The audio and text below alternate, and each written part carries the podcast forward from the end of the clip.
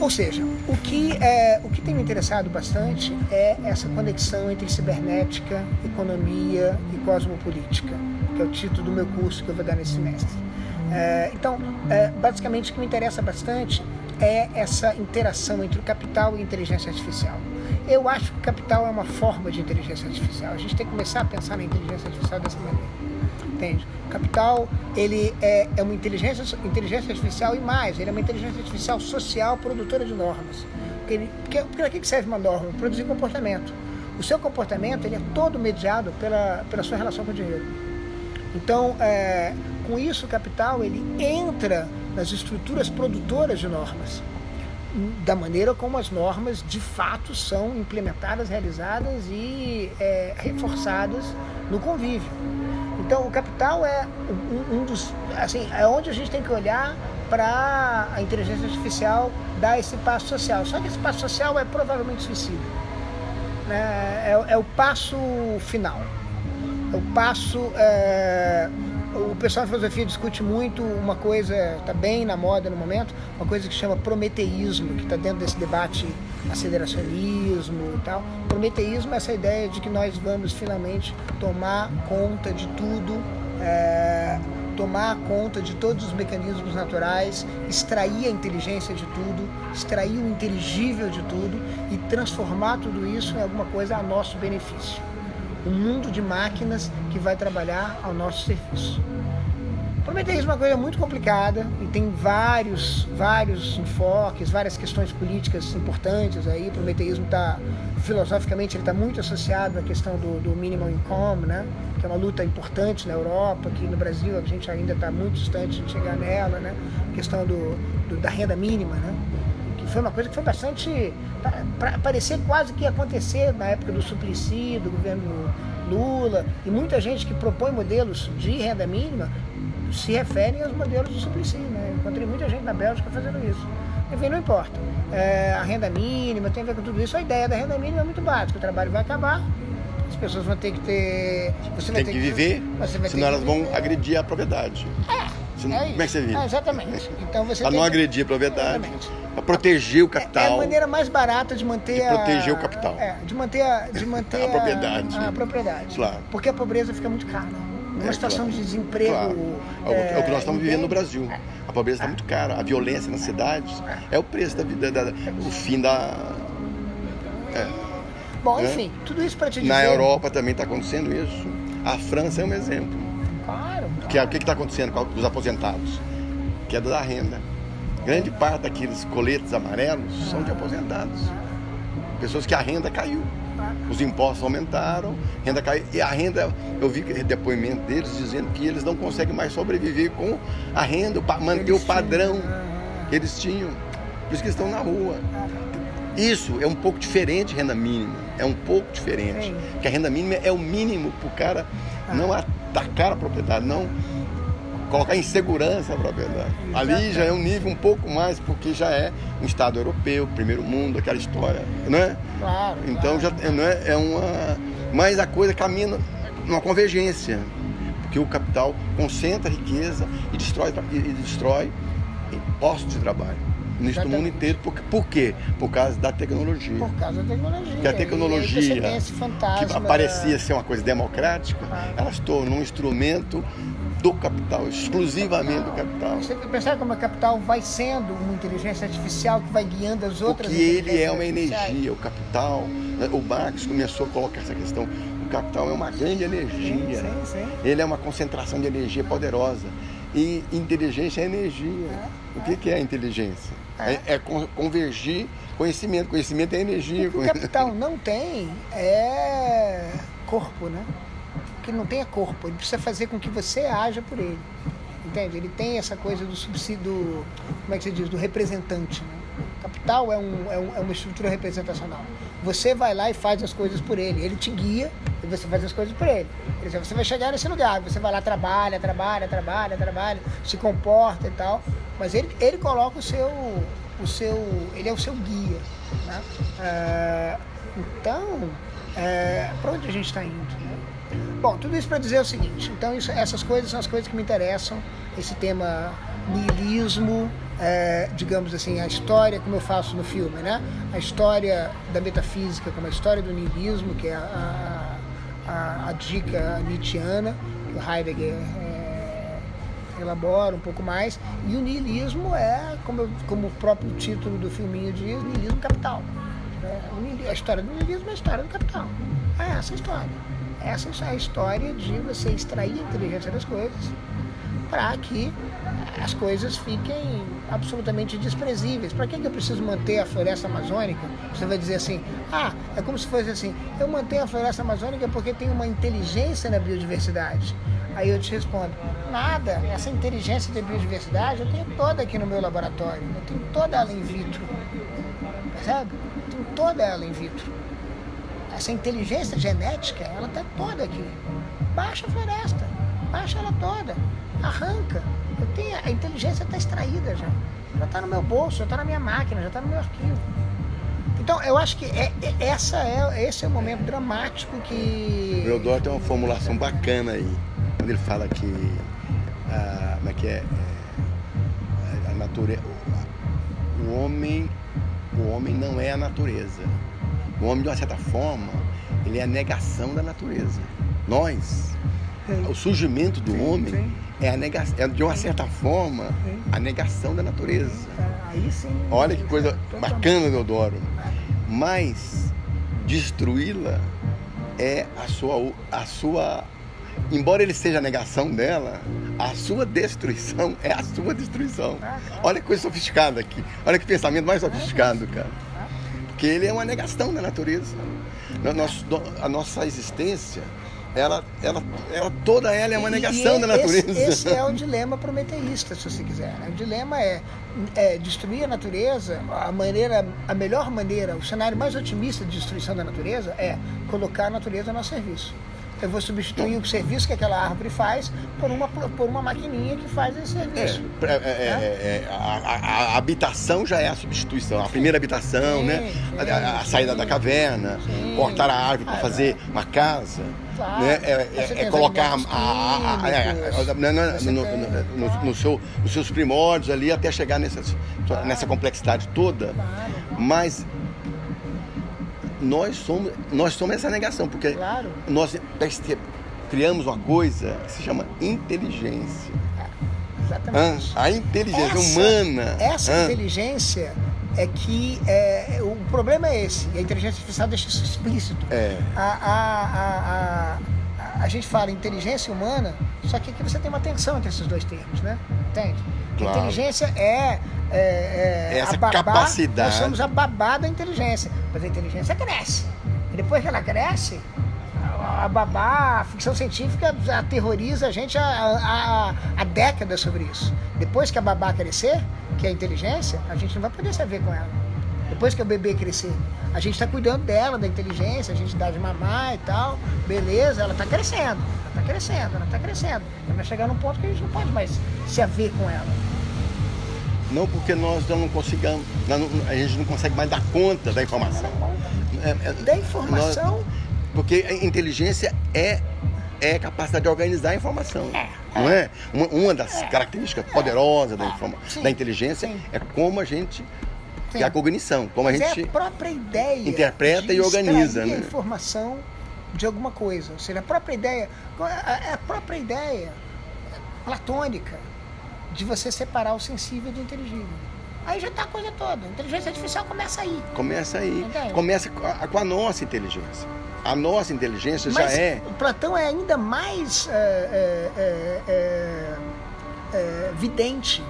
Porque, nesse, lendo desse jeito, porque não é a nossa inteligência que ele está falando, ele está falando do inteligível, ele mesmo se separa do sensível, nós querendo ou não.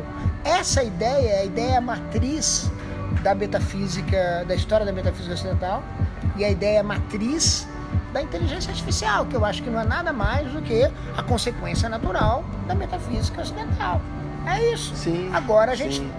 Sim, agora está claro isso. Agora está claro isso.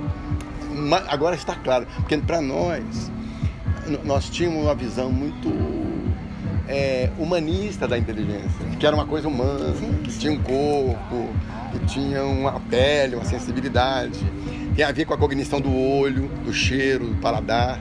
Isso, isso realmente teve nas, nos seus primórdios, porque também há um mistério entre o que não, o que não é humano e humano, nessa passagem do, do não humano para o humano. O próprio Eudoro e toda a mitologia, ela é um esforço enorme de você tentar fazer essa, interpretar a passagem do não humano para o humano. Os relatos mais antigos, eles, eles têm essa ambiguidade entre o, o animal, o homem, o homem que se transforma. Ele tem um conjunto de relatos mitológicos que foram fundamentais nessa estruturação do homem, da, da inteligência, vamos dizer assim. Né? E, e, em certo sentido, a inteligência precisou colocar o sensível a serviço do inteligível. Isso é uma outra coisa que os gregos nos legaram, ainda que de uma forma muito diferente da maneira como a gente pensa hoje. Ou seja, uh, o sensível ele não tem autonomia. O sensível está a serviço, ou seja, você olha para entender, percebe? Mas é isso que eu acho que o Heidegger queria reverter. Né? Você olha para entender. Você olha, você escuta para entender. É como se os sentidos tivessem invertido. Não, tivessem a serviço. A serviço. Houve uma inversão que é. Eu acho que houve uma separação primeiro. Não, né? é, não pois é. A separação é, é, essa, é, é, é, esse que é o grande mistério também. Ah, tá. essa separação. Onde, como se deu essa cisão? Que é uma cisão com a natureza. Que a natureza ela tem uma outra inteligência. Ela tem uma outra, uma macro inteligência, que é aquela coisa da cosmogonia. Essa é uma macro inteligência, esse mistério cosmogônico, essa coisa ah, né, divina, deificada, não sei o quê, blá, blá, blá, que a mitologia procurou muito e, e virou uma, uma, cadeira, né? Mitologia. Mitologia é um negócio sofisticadíssimo, né, cara? É uma coisa que até hoje você tem dúvida ainda do que, que é o que, que é mitologia. Não é? Bom, é... Não é? Porque, mas aí chegamos à inteligência. Sim. Então a inteligência com toda essa agonia toda, só que ela, ela agora se transferiu do humano para um, uma coisa pós-humana. Ela saiu do seu corpo, entendeu? porque o seu corpo não deu mais conta, não conseguiu mais se dar conta desse, desse volume de coisa que ela conseguiu organizar, esse volume de cognição, esse volume de informação, de sentimentos, de, de capacidade de, de interpretar mesmo. Nós não conseguimos mais interpretar pequenos fragmentos da realidade. E só os sistemas voltamos ao capital, porque o capital. A, a nossa, assim como a inteligência, ela em certo sentido proletariza, precariza aquilo que sobra da extração, mais ou menos como eu falei da floresta amazônica, né? Você tira a inteligência da biodiversidade e a floresta amazônica está disponível, pode ser colocada abaixo. Você tira, por exemplo, é, você tira a energia é, que passa no rio, para usar o exemplo que o Heidegger gosta de usar, você tira a energia e o rio já pouco importa, a energia é nossa. O que, vai acontecer com o rio? A energia está aqui guardada no nosso, no nosso reservatório. Percebe? Assim, é claro que o rio não é só energia, mas à medida que você vai tirando tudo que, que o rio tem, o rio não, não sobra nada. O que é está acontecendo com a gente? A gente está tirando tudo que a gente tem e não está sobrando nada para a gente. A gente está muito mais proletarizado do que é, o século XVI XVII fez, ou seja, do que os cercamentos fizeram. A proletarização hoje é muito, muito, muito mais intensa. Porque o que sobrou da gente é carcaça, e o que sobrou da nossa inteligência é carcaça. É carcaça, não serve para nada. Porque o que, a conexão que você vai fazer, você dizia organização da informação, né? A organização da informação que você vai fazer não é nada, porque é, esse sistema que você usa já está aprendido, extraído e implementado pela máquina que faz isso muito melhor que você, entende? Chega um ponto, a gente não chegou lá ainda. É, não tá. A gente está lentamente chegando num ponto em que a gente, a nossa inteligência, vai se tornar absolutamente dispensável. Percebe? Então, o humanismo que está por trás do prometeísmo, percebe? Essa ideia de que nós temos que pensar enquanto espécie e subjugar as máquinas e a inteligência artificial aos nossos interesses é um, é, é um pouco a negação da natureza que depende da natureza. É um pouco um tiro no pé, entende? Por exemplo, a edição humana foi feita agora. Editar o genoma. Edição. Você pega uma técnica do audiovisual, é da edição, e fez uma técnica para editar. O cara fez lá na China. Ele editou, ele foi lá, tirou o gene, colocou outro e disse, olha, agora sim, eu posso editar a cor do olho, a cor da pele, o tamanho, né? a altura, o robustez, não sei o que, a cor da pele. O que, que eu estou fazendo? Edição humana, cara. Então, é... olha ao nível que a coisa chegou. Pra Isso já está disponível, está na... disponível. Não é? Está disponível. Agora, mas tem uma outra questão mais complexa também nessa história toda, que é a questão quântica. Porque o que, que acontece? Nós estamos todos relacionados. Nós também aprendemos com a física, e a, e a física quântica nos ensinou as árvores, a chuva, a terra, a madeira, tudo há uma conexão, né, Há uma, há uma conexão, há uma energia de conexão. Né? Nós, uma, nós aprendemos com a física quântica uma certa conexão entre toda, todo o rio, que, não é, que é o mesmo e não é o mesmo. Né? Aquela velha. O que é o rio, né? Que é rio? Quando nós falamos o rio, que rio? Quais são os rios? O que é o rio? As árvores. Né? Agora há uma conexão, há uma, uma conectividade que segundo a galera da física quântica, tem uma inteligência aí nessa conectividade. Pois é, mas aí, aí eu acho que a gente tem uma tensão. A gente tem, que, a gente tem que prestar atenção nas tensões. Eu acho que a gente tem tensão aí. Eu acho que é, o projeto, digamos assim, que eu estava chamando de projeto da metafísica ocidental, ela, ele não é um projeto que se coaduna tão bem com essa ideia da conexão entre as várias animações, percebe? É, eu acho que a gente já tem alguns elementos por aí de ruptura que estão pensando um pouco na contramão. De ruptura. É, ou seja, como se é como se fosse possível uma outra tecnologia, tipo FAB, é, pensar numa, num tecno-xamanismo. Mas o tecno-xamanismo, ele não pode ter a essência da tecnologia que a ciência e a técnica do mundo ocidental, da história da metafísica ocidental tem. Tem que ter a, a tecnologia, a tecnologia tecno-xamânica, ela tem que ser diferente. É, porque, é porque o paradigma gente, é outro. É, porque, por exemplo, o que a gente faz com muita naturalidade é usar é, algumas ideias quânticas, como você está usando, para desenvolver é, computação quântica para servir aos mesmos propósitos da essência da tecnologia na história da metafísica ocidental. Ah, isso a gente faz com muita naturalidade, porque é como a gente aprendeu a viver. A gente aprendeu a viver extraindo inteligência. Isso é muito natural para a gente, como projeto teológico, político. É, é, é, é mas assim... eu acho que há contracorrente. Se, se não tiver contracorrente, eu acho que está tudo perdido. Acho que há contracorrente. Eu não sei nem o que fazer com elas, com essas contracorrentes. Mas eu acho que há contracorrentes.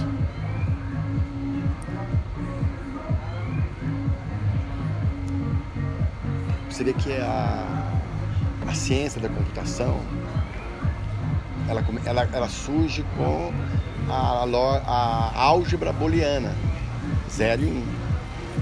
A álgebra booleana. Sim. Passou energia, não passou, né? Corrente elétrica, não. Binária, né? 0, 1, 0, 1. Toda, toda a organização computacional veio da álgebra booleana. Sim, não, bem e mal. Né? Que essas são as nossas primeiras conexões ocidentais mais poderosas, né? o bem e o mal, o certo e o errado, né? o pecado, a coisa a booleana.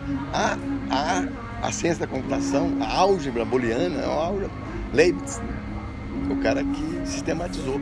Ele, ele pegou até do Xing, O Xing, a varetinha é 0 e 1. Um, né? E ela, aquele, aquele, aqueles. O hexa, hexa é uma palavra binária de 6 bits, né? O, hexa, o, hexa, o hexagrama do Xing são 64 hexagramas, com 6 linhas. Sim. Então você faz 60, combinação de 0 e 1, um, é inteiro antecede. Você combina, é uma palavra de 6 bits, poderíamos traduzir assim, você consegue 64 combinações. Se você tem 8, aí você vai chegar num nível e aí que você chegou a esse ponto, a esse nível da computação, esse nível de sofisticação da computação. Mas era toda binária. Só que a natureza não é binária, mas ela, nós, a nossa cognição, ela foi, ela foi sendo construída, é, é, o nosso, não foi para que nós pudéssemos lidar com as coisas e construir essa inteligência mas nós chegamos a esse ponto, também a, a, a, a, computação hoje ela já não é mais binária. Você sabe que agora você tem um, no bit, você tem 0, 1 um, e pode ser 0 e 1 um, é, ou pode né? ser 0 e 1 um, ou 1 um, ou não. Então, quer dizer, criou é. quântico nesse sentido de que um não é mais binário. Não é 0 1. Um, bem e mal.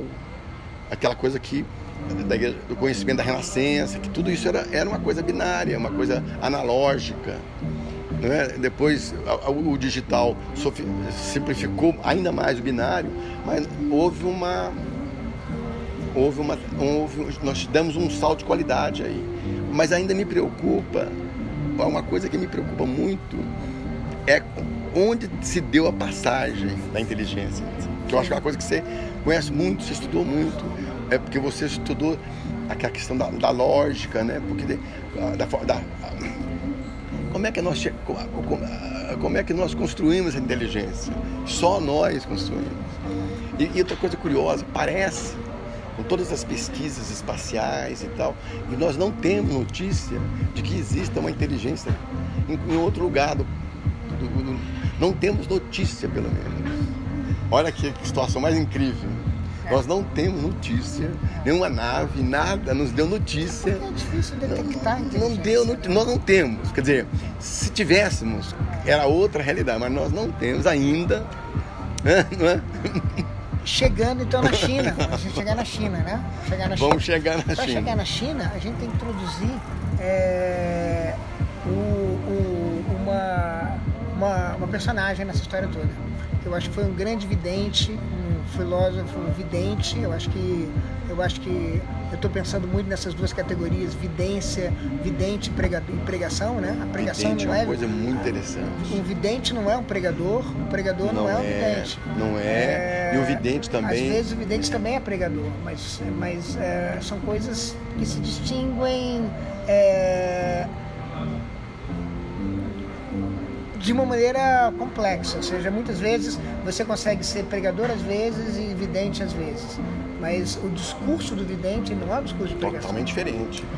Na, e... na militância tem o propagandista Bom, e o organizador. Claro. O cara que faz propaganda, e tem o agitador. São três categorias: o agitador, o propagandista e o organizador. o vidente. Mas tem também análise de, de, de, conjuntura, que precisa de evidência. Não basta você não, fazer claro, Não. O sujeito que faz uma, uma militância sem, sem, análise de conjuntura, uma militância sem evidência. Total. Não tem condição. Você tem que ter o pregador que vai lá para a rua e diz, ah, vem fazer isso, tem que fazer é... isso. E o outro que vai dizer assim, vai acontecer isso, vai acontecer claro. isso. Aí quando for acontecer isso, você vai para a rua e fala e prega isso, isso isso. Isso é evidente. Ah, isso é evidente. Por Bom, exemplo, o Lênin era um cara, o Lênin era um péssimo orador, um, pré, um péssimo agitador, mas ele era um um vidente, vidente dessa foda, virada né? de século, que é, na minha opinião, central nessa história toda, que essa história toda que a gente chama de, sei lá, prometeísmo, aceleracionismo, é o Nick Land. Nick Land. É. Nick Land era um filósofo, é, trabalhou nos anos 90 na cidade de Warwick, é, vem de uma formação de Bataille, né? leu bastante Deleuze Guattari e tal, e percebeu que a gente estava diante de uma enorme transformação cibernética que tinha começado com a história é, com a introdução do capital no mundo. O capitalismo, Surgimento do capitalismo. O capitalismo é uma grande revolução, transformação cibernética da Terra.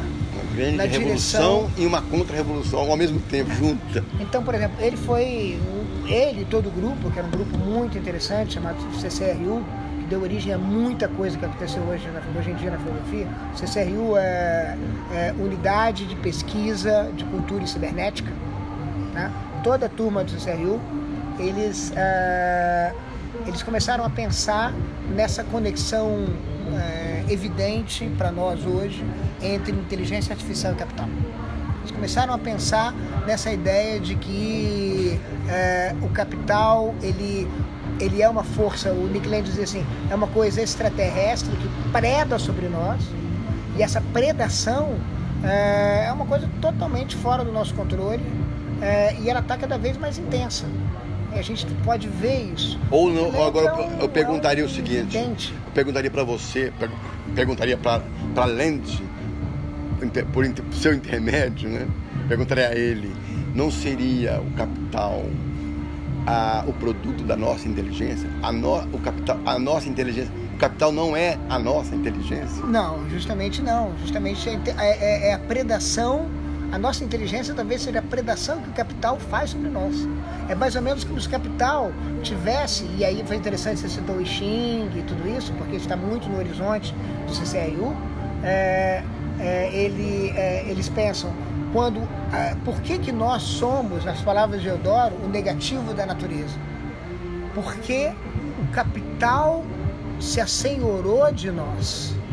Entende? E a marca do assenhoramento do capital sobre nós é justamente a extração da inteligência das coisas. É por meio de nós que o capital extrai a inteligência das coisas.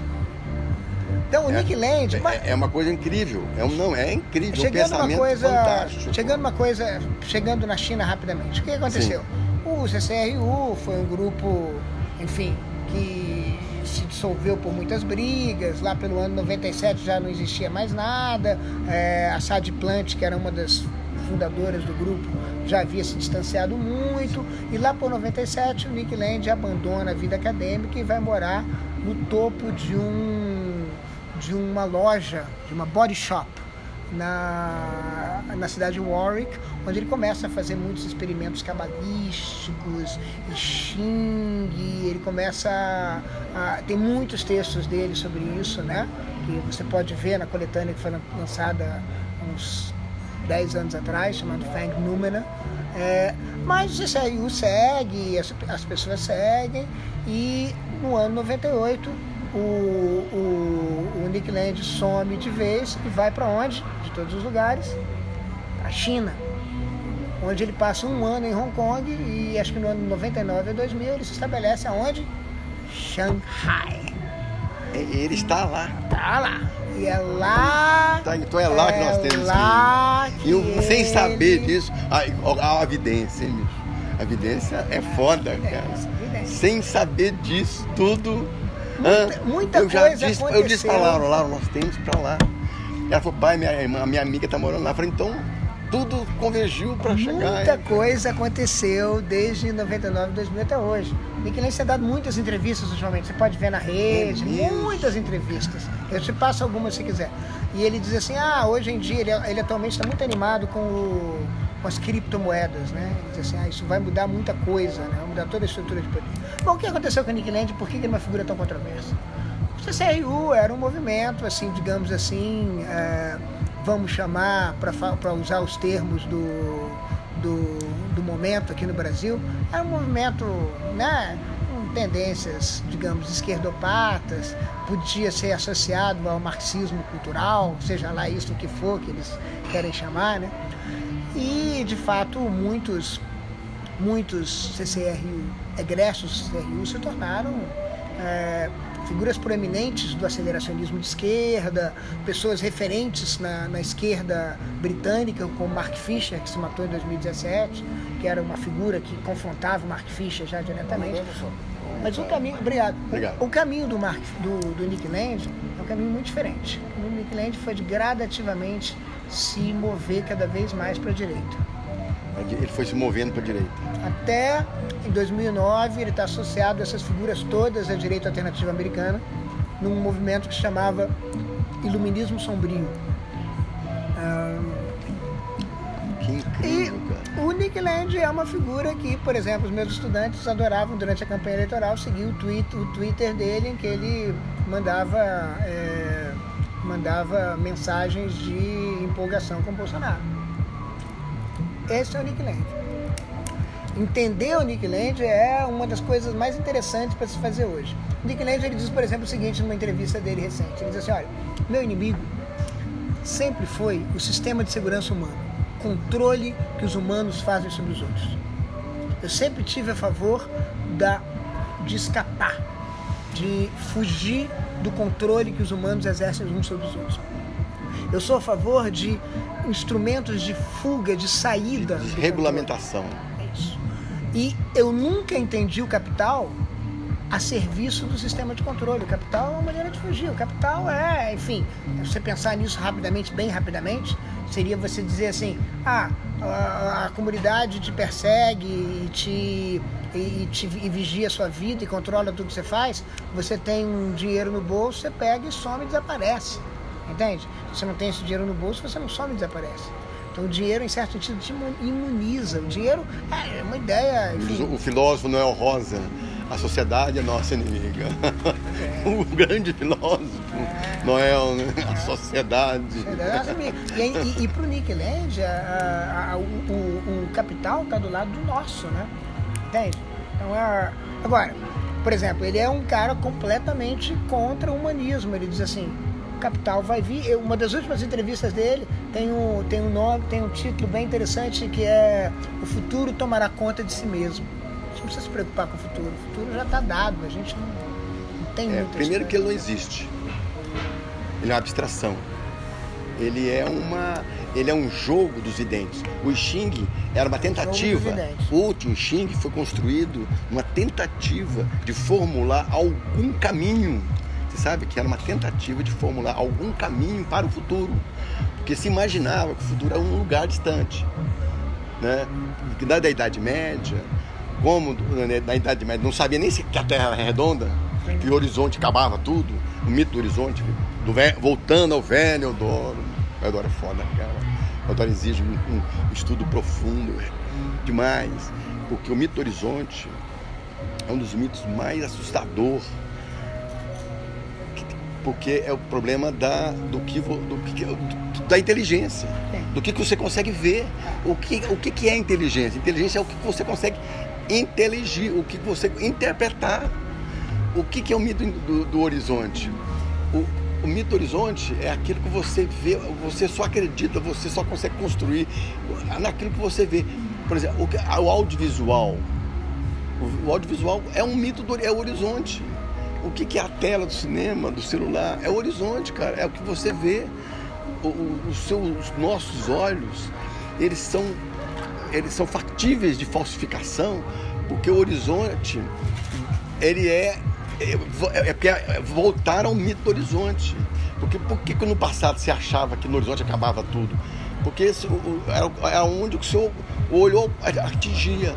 Por que, que você consegue manipular as massas com um meio de comunicação? É?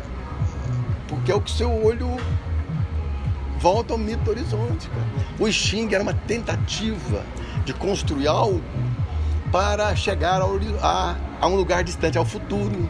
Então, que é prever. Então, quando Freud, você sabe quando Freud foi ler pela primeira vez o Xing? Você conhece esses relatos? Não, não. Ele foi, primeiro foi apresentado um, um jogador, e ele, não, quero. Aí ele fez um fez a primeira jogada e ele falou, não, quero, por favor, faça de novo. Fez duas, três, quatro, o cara falou, não dá mais.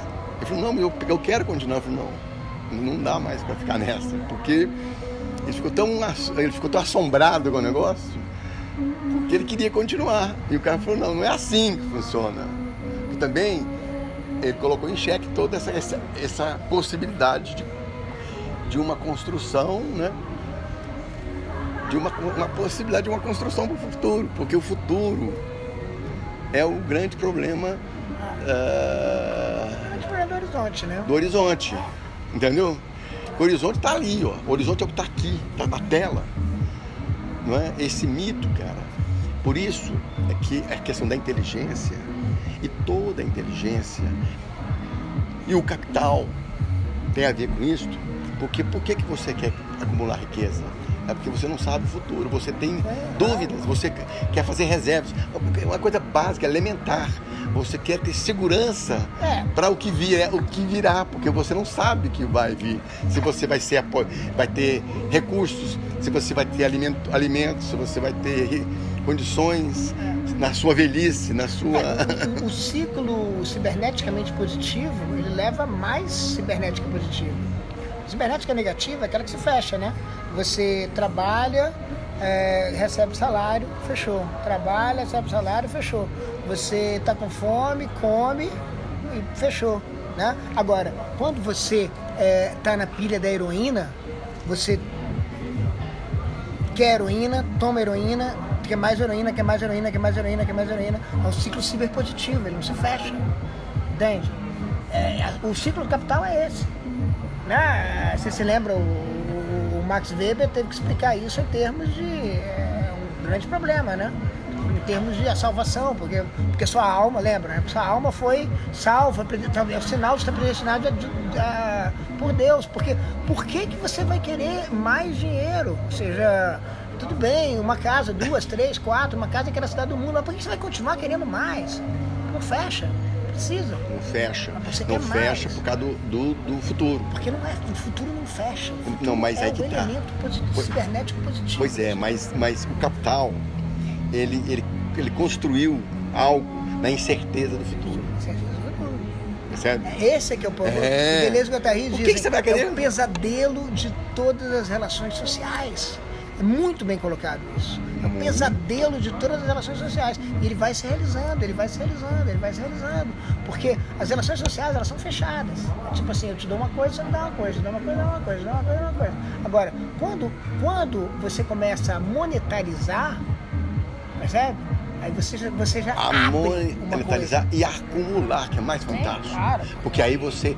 O que, que você tem? Energia. Capital é energia. Energia, cara. Energia é um negócio poderosíssimo. Pronto, chegamos, chegamos. em Xangai. Chegamos é. em Xangai. Chegamos em Xangai. Hã? Depois você me manda esse áudio. Vamos dar uma parada aqui, né?